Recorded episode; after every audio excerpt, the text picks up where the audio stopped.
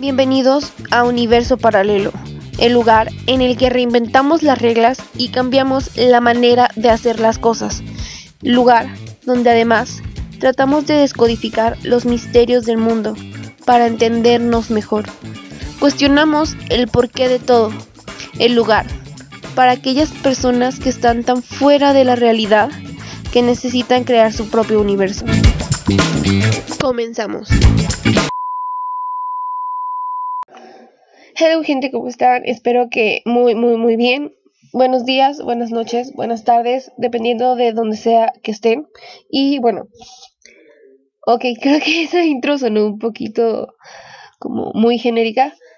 Bueno, creo que ya con el paso de los capítulos iremos como que acomodándonos y creando nuestra propia intro para apoderarnos de ella y después apoderarnos del universo. bueno, ya. Ok.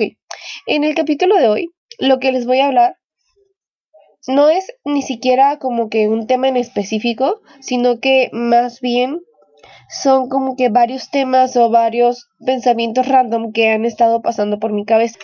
Y es que, gente, para que me vayan conociendo, yo soy así, yo pienso demasiado y después como que estos pensamientos pasan tanto por mi cabeza que termino como que haciéndolo filosofía propia, no sé cómo explicarlo, es como muy raro, porque yo sobrepienso, bueno, no sobrepienso, más bien pienso demasiado acerca de las cosas, pero sin llegar a un punto que sea abrumador, más bien me gusta ser como muy analítica en todo y analizar extremadamente bien todo lo que pienso y por qué lo pienso y si es correcto pensarlo. Y luego eso termina causando unas crisis existenciales horribles. Pero no es momento para hablar de mis crisis existenciales. Así que vamos con los temas que vamos a estar tocando porque han estado pasando por mi cabeza estas últimas semanas. Así que ahora sí ya, ¿qué más le vamos a hacer? Ahora sí, comencemos con estos temas. Ok, el primero de todos es un pensamiento que se podría decir que es de la corriente del positivismo, pero se los voy a explicar. Es como que siempre nos dicen que nos debemos de aceptar tal y como somos, entre comillas, ¿ok? Está bien. Una cosa, bueno, en mi opinión, una cosa es el amor propio y, ok, quererte y todas esas cosas. Pero otra cosa es el conformismo. Y es que si lo pensamos bien, muchas de estas personas, no estoy diciendo que las personas que promueven este pensamiento, sino que las personas que han escuchado acerca de esta corriente o acerca de este punto, como que dicen, ay, sí, me voy a querer ya como soy y me voy a quedar así porque como soy, soy perfecto y tenemos que abrazar nuestra sombra y querer todas nuestras partes malas y así me voy a quedar ya para siempre por toda la vida y la eternidad, ¿verdad? Y no, porque esta, esta corriente o este pensamiento siento que es un poquito tóxico si se llega a tomar demasiado literal, porque ok, por un lado sí tenemos que estar contentos con lo que somos nosotros, pero esto debería de ser, o deberíamos de verlo más bien, este tema así como del amor propio, deberíamos de verlo como si fuera un colchón, ¿ok? Porque para mí el propósito de esto es, ok, estoy aquí, me quiero, me amo, me acepto tal y como soy en este momento y sé que puedo vivir perfectamente con lo que tengo. Entonces, como sé que puedo vivir perfectamente con lo que tengo, no me va a dar miedo ir por más, porque sé que lo que tengo en este momento ya me hace feliz. Y como lo que tengo en este momento ya me hace feliz, entonces no voy a tener miedo de perder nada y ahora sí me voy a avanzar. Y si es que yo llegara a fallar en alguna cosa o en algún proyecto que estoy intentando, pues no voy a sentirme tan mal y no voy a entrar como en esta depresión y no voy a aferrarme y no me voy a apegar a las cosas que quiero, ¿ok? Entonces, este pensamiento simplemente sirve para que tú no estés apegado a las cosas que quieres. Porque muchas personas siempre tienen como que el pensamiento de que cuando tenga, seré feliz. Cuando tenga la casa de un millón de dólares, voy a ser feliz. Cuando tenga a la mujer más hermosa del mundo a mi lado, voy a ser feliz. Cuando sea un super inversionista famoso de Wall Street o de Silicon Valley, voy a ser feliz. Entonces, terminan apegándose a esas cosas y basan su felicidad a el día en que tengan esas cosas. Y terminan no dándose cuenta que pueden ser felices ya en ese momento. Y ojo, el hecho de que tú ya seas feliz en este momento y que te aceptes tal y como eres, no quiere decir que no vayas por más, que no vayas por más, porque eso es justamente lo que hace que este pensamiento sea tan mal interpretado y que esté causando tanto conformismo hoy en día y que haga que la gente no tenga hambre de ir por más, ¿ok? Y esto hace que este pensamiento sí sea muy como tricky porque pues en eso podemos caer en la trampa por un por un extremo de que estamos tan a gusto con lo que somos y con lo que tenemos y con lo que hemos logrado o no hemos logrado, que de repente como que se nos va esa hambre o esas ganas de hacer algo más. Y por el otro lado está están estas personas que son muy extremistas y que siempre quieren estarse comiendo al mundo y hacer demasiadas cosas o así. Y entonces por siempre estar pensando en el siguiente paso, en lo que sigue, en qué es lo que más van a hacer o qué más van a lograr o qué otras habilidades van a adquirir y todo eso, por estar pensando en todo eso, no se dan cuenta de lo que ya están logrando en el momento o no se dan cuenta de lo que ya son. El otro día estaba escuchando un podcast que está súper chingón, se los recomiendo. Se llama Dementes Podcast. Y es de este chavo que se llama Diego. Y él lo que hace es que entrevista como a muchas personas que están rompiendo con el status quo y que a simple vista pareciera que están como que dementes, ¿no?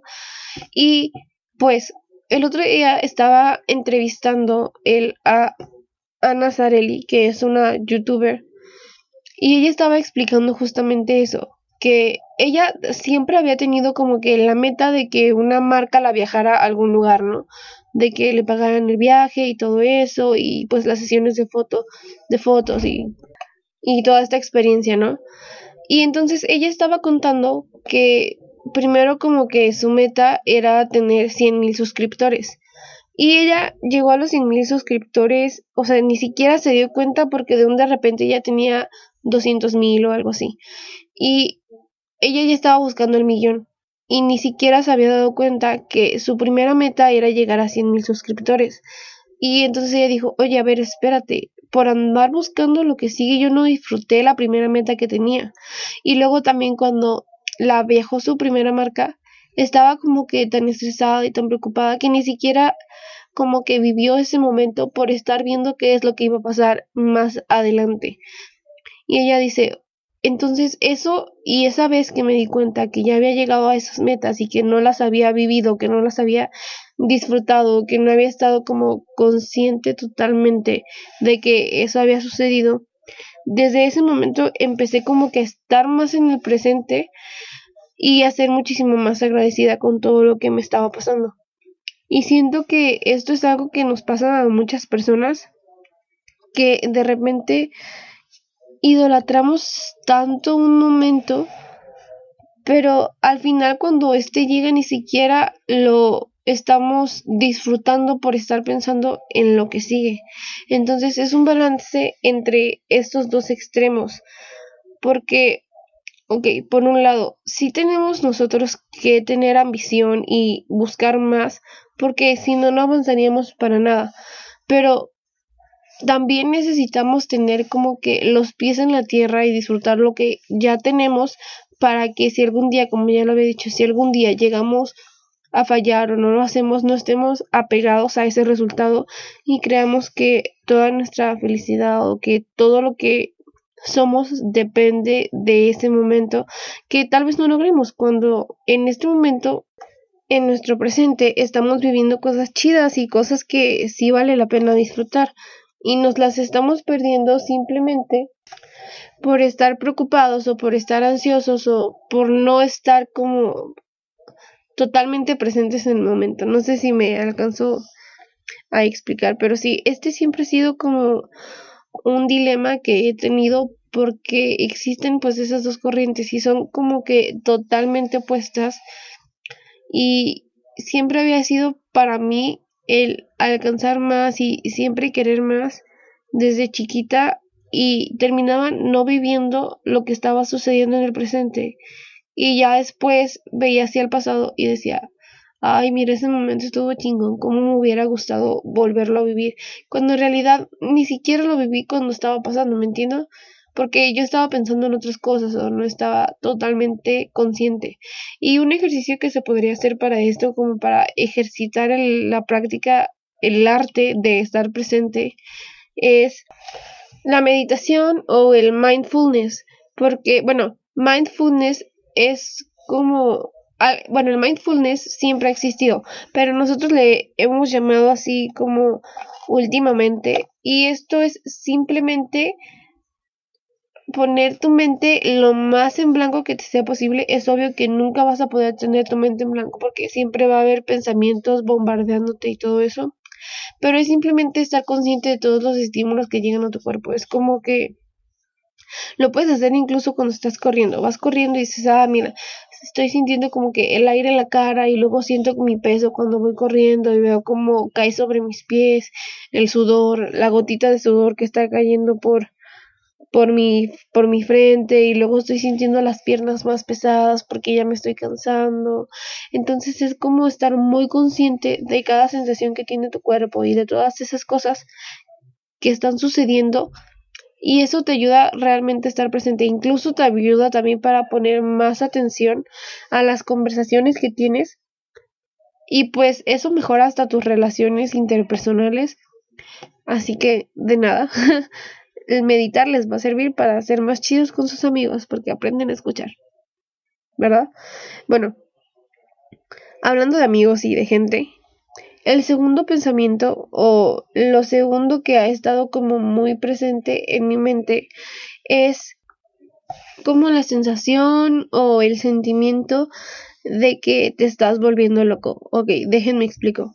No sé si les ha pasado que como que de repente luchan mucho con sus propias creencias porque, bueno, a mí me ha estado pasando como que he estado como que recibiendo o estado muy receptiva a cierta información y es como totalmente contraria a lo que se nos ha enseñado siempre y ni siquiera en casa, o sea, ni siquiera como que padres o cosas así.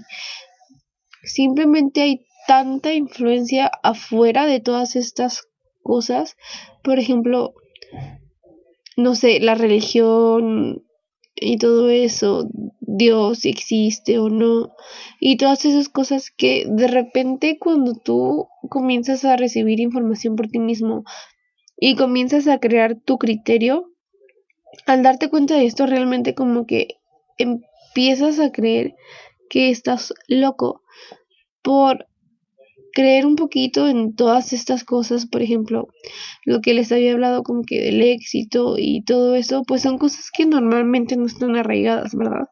Y luego terminas como que creyendo que te estás volviendo loco tú mismo, como si no fuera suficiente que las demás personas lo crean. Pero estás como que tan clavado en estos temas o en los temas de lo que sea que estés avanzando y que estés teniendo tus proyectos acerca de estás tan metido finalmente que la gente termina creyendo que estás loco porque lo utilizas como filosofía de vida, ¿verdad? Entonces sí es un poquito raro, incluso tú mismo comienzas a decir como, a ver, espérate, como que todo esto, toda esta información va en contra de las creencias básicas que tenías o de los dogmas que tú tenías. Y todos sabemos que algún pensamiento dogmático o cualquier dogma que tú tengas es muy difícil de quitar.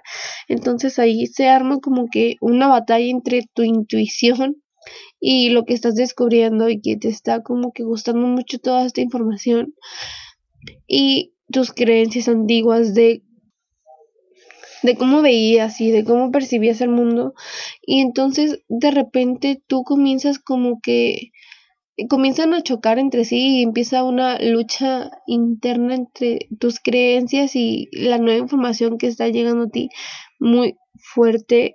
Y realmente comienzas a creer que te estás volviendo loco porque incluso la información que tú mismo te estás creyendo como que a cierto grado tú estás diciendo a ver espérate si será cierto o no y luego como que comienzas a replantearte todo y está un poco fuerte eso la verdad. Entonces pues bueno les quería decir que esto es totalmente normal a todas las personas que están haciendo cambios en su vida les pasa y es totalmente normal, normal ese sentimiento como de que te estás volviendo loco.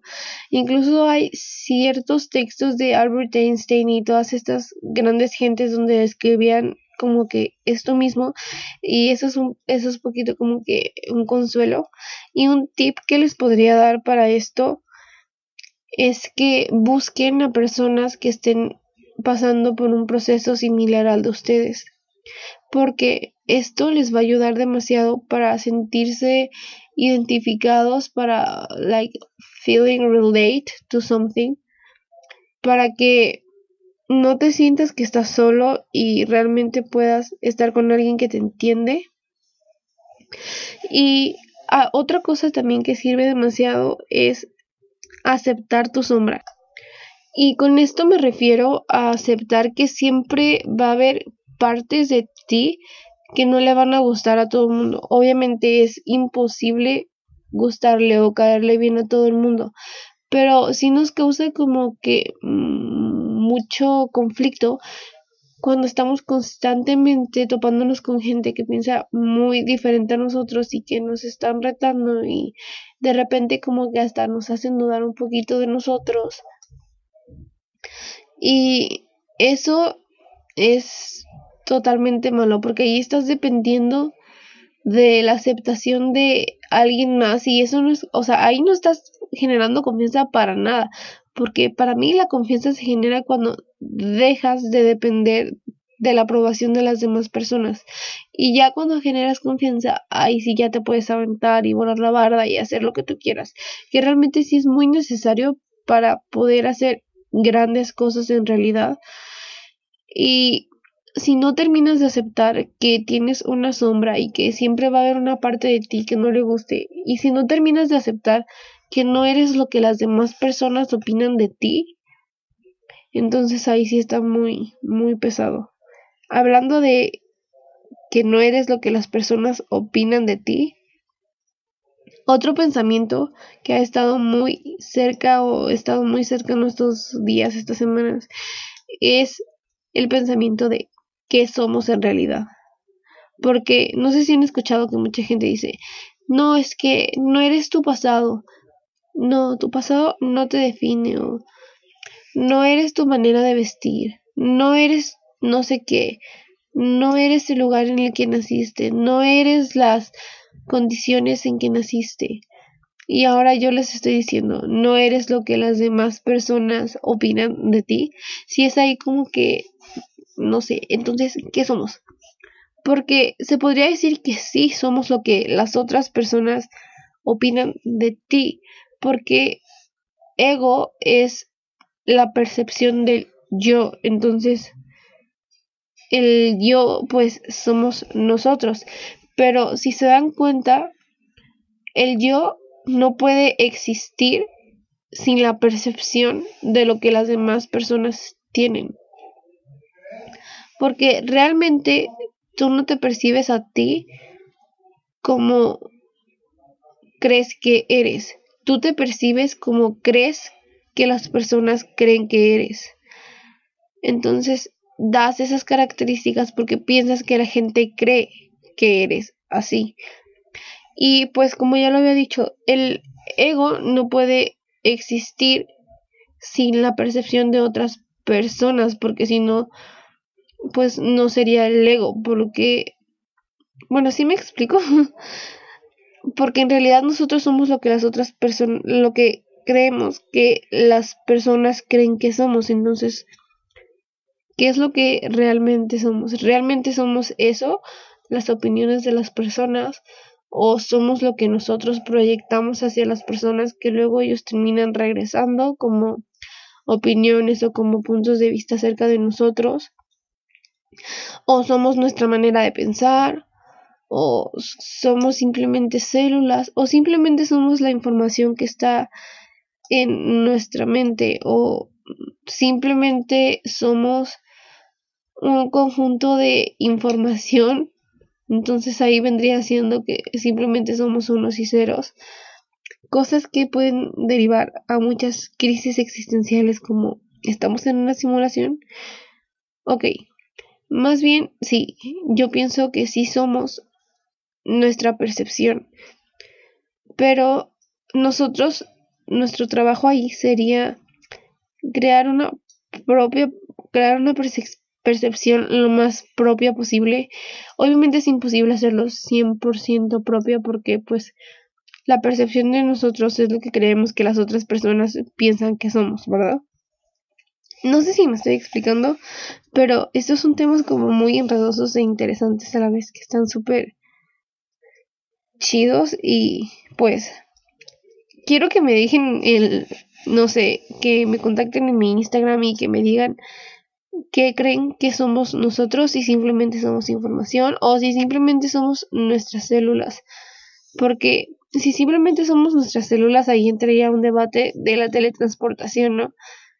Entonces estaríamos muriendo cada vez que nos teletransportamos o cada vez que nuestro cuerpo mueva de piel porque no hay creo que no existe ni una sola célula que siga siendo la misma desde que nacimos porque estamos todo el tiempo cambiando. Entonces, ¿no somos los mismos que hace cinco años o...? No sé, quiero que me den su opinión acerca de este tema. Y bueno, ese fue uno de los pensamientos que he tenido. El siguiente es que el otro día estaba en casa de mi sobrina y comenzó a decirme, bueno, la gente en mi casa y en todos lados en general dicen que he estado como que cambiando mucho, ¿no? Y que pues ciertos comportamientos o ciertas cosas que he adquirido son porque me han estado lavando el cerebro, ciertas ciertos videos o ciertos podcasts o ciertas cosas que cierto contenido, vaya, que he estado consumiendo. Pero resulta que lo que he estado haciendo con todas estas cosas y con esta relativamente nueva manera de ver el mundo, como, o sea, yo siento en realidad que es para mejor.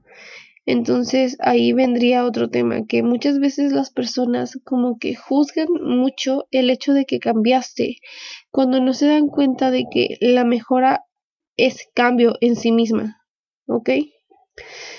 Y ojo, el, la mejora es cambio, ¿verdad? Pero mucha gente dice que cambiamos y que pues lavados de cerebro y no sé qué.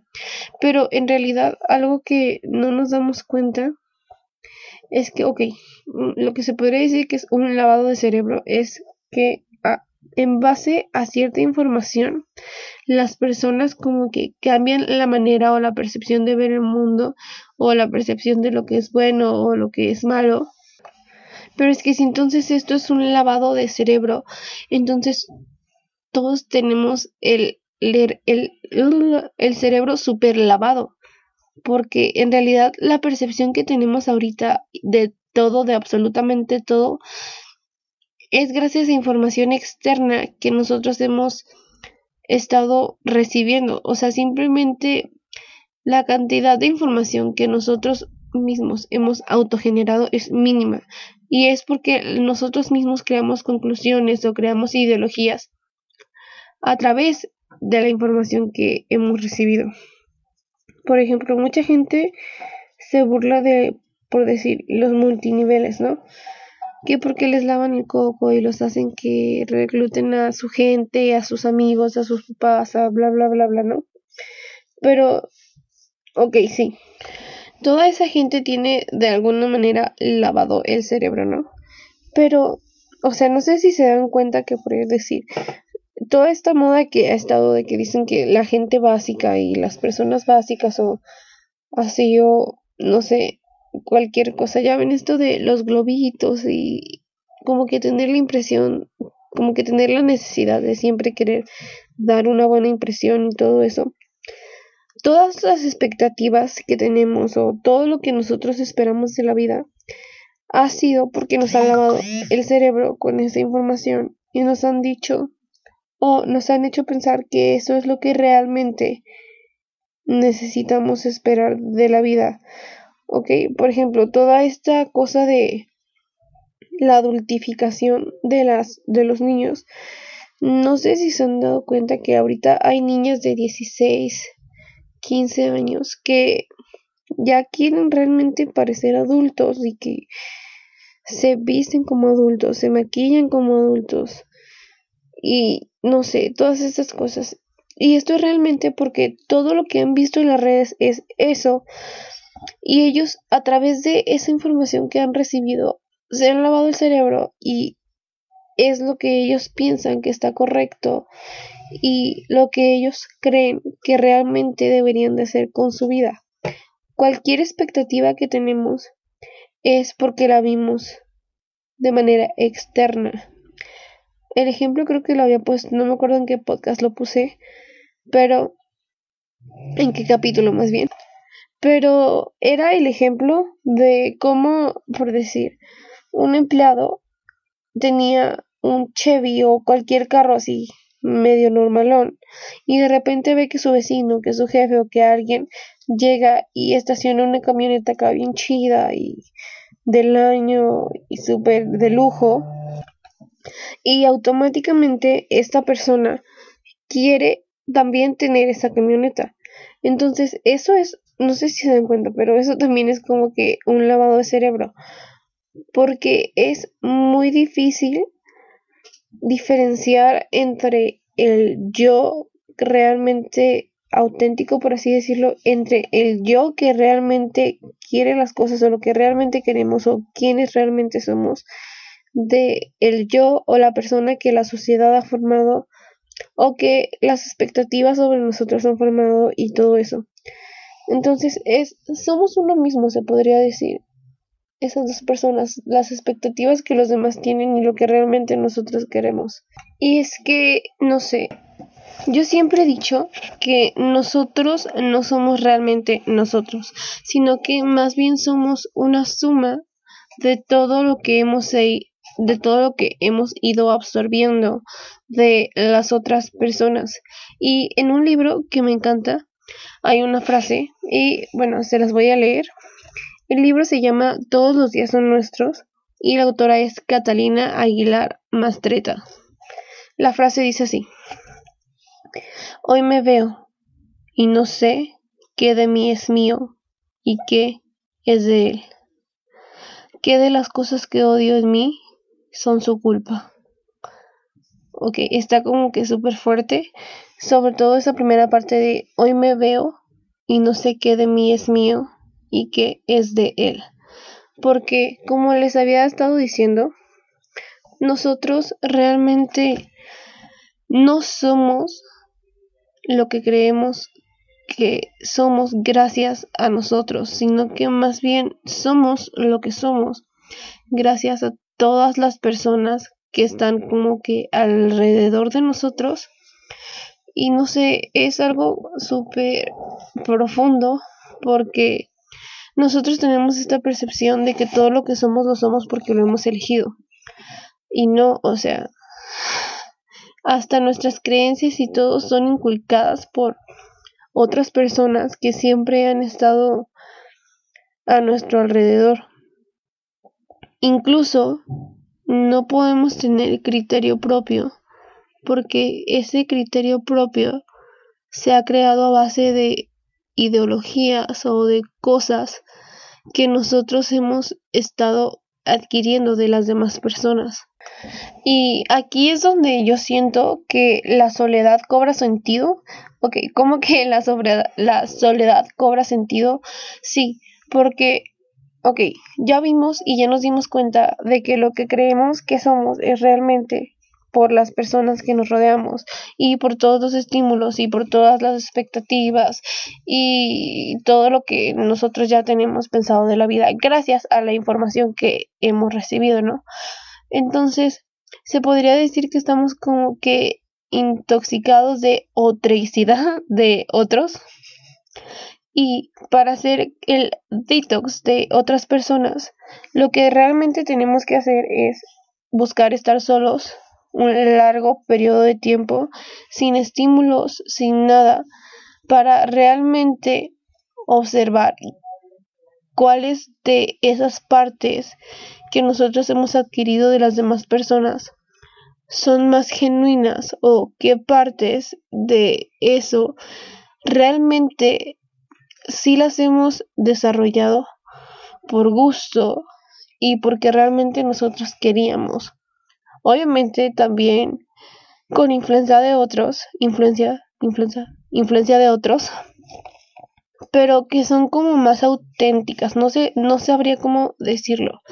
Y es que aquí es cuando nosotros realmente nos damos cuenta de que las personas que disfrutan más de estar solos terminan siendo de alguna manera las personas más auténticas, las personas que pueden ser más ellos.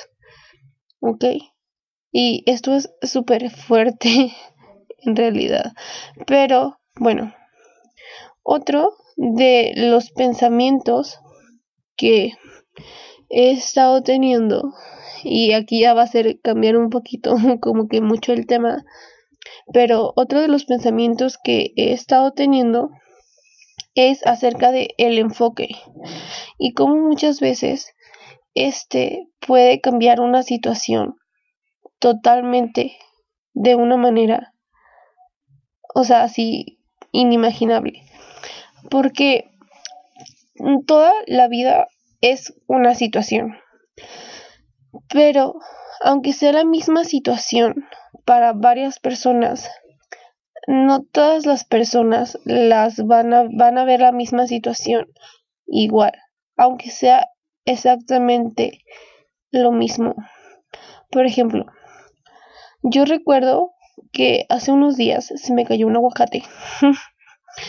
Entonces se me cayó el aguacate y mi papá automáticamente reaccionó de no manches, estás bien no sé qué y ahora ya se va a echar a perder el pinche aguacate y no sé qué, ¿no? Y yo automáticamente pensé, ay mira, ya se hablando del aguacate, qué rico, me voy a poder hacer un guacamole si se dan cuenta como que la misma situación se vio totalmente diferente simplemente por el enfoque que se le dio a la acción que sucedió. y ok, por ejemplo, nuestro enfoque también depende muchísimo de la información que recibimos, ok. Y nosotros por eso tenemos que estarnos preocupando o estarnos ocupando de que toda la información que recibimos sea información que nos va a ayudar a conseguir lo que queremos conseguir. Porque esta información nos va a ayudar a obtener el enfoque correcto, ¿ok? Si nuestra meta es obtener libertad financiera, entonces lo que tenemos que hacer es consumir información que tenga que ver con libertad financiera. ¿Por qué? Porque si vamos nosotros a entrenar a nuestra mente a que todas las situaciones las vamos a ver desde el punto de vista de cómo esto me puede ayudar con mi libertad financiera. Estamos como que entrenando a nuestro cerebro a que vea las cosas de cierta manera. No sé si me explico. Otro ejemplo de esto podría ser que, bueno, esta historia la escuché en algún lugar y no me acuerdo realmente dónde, si ustedes saben de dónde es, pues por favor pongan los créditos o mándenme mensaje a mi Instagram diciéndome de dónde es para ya después yo poner los créditos de esta historia.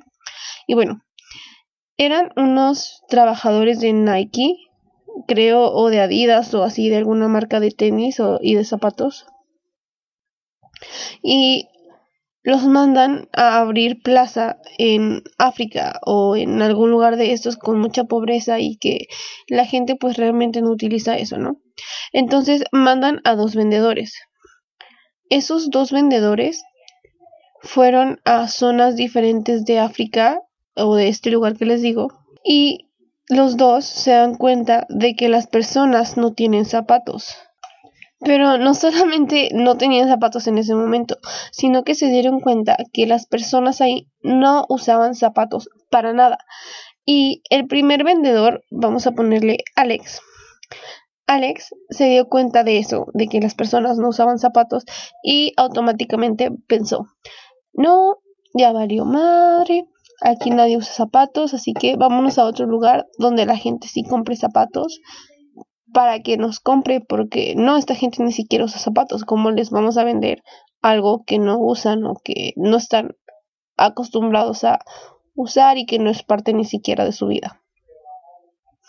El segundo vendedor, vamos a ponerle Mariano, Mariano llega y ve la misma situación igualito que Alex y Mariano dice, no inventes, qué oportunidad tan más grande.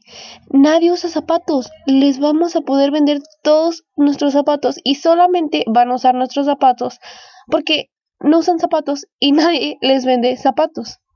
Entonces ya terminan como que esa expedición, expedición, terminan de hacer su estudio de mercado, ven todo lo que vieron ahí, ven todo lo que vieron, ¿eh? Bueno, analizan todo lo que vieron y llegan otra vez a esta oficina de Adidas o de Nike o de la empresa que ustedes se imaginen de zapatos. Y llegan y Alex le dice, lo siento, pero yo me voy a retirar de este proyecto porque me parece que no hay mercado ahí. Nadie, absolutamente nadie usa zapatos en África. Así que lo siento, bye. En cambio, cuando Mariano llega con la oficina, a la oficina con el CEO, llega y le dice, oiga, ¿sabe qué? Este proyecto me parece que tiene muchísimo más potencial de lo que nosotros habíamos visto. Y antes Alex ya había pasado ahí y el jefe este le pregunta, ¿por qué Mariano?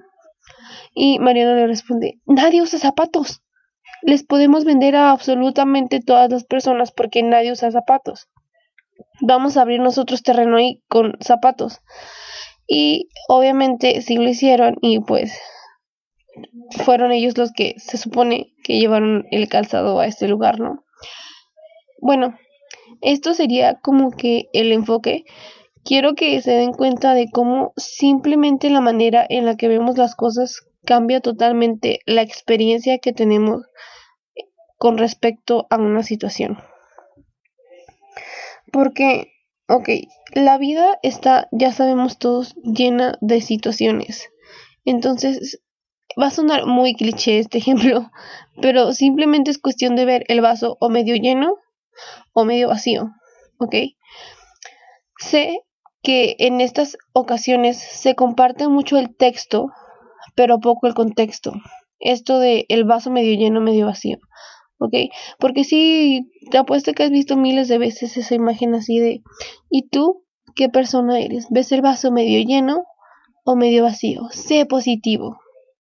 Pero como les digo, no se comparte todo el contexto y todo lo que hay detrás de estas frases.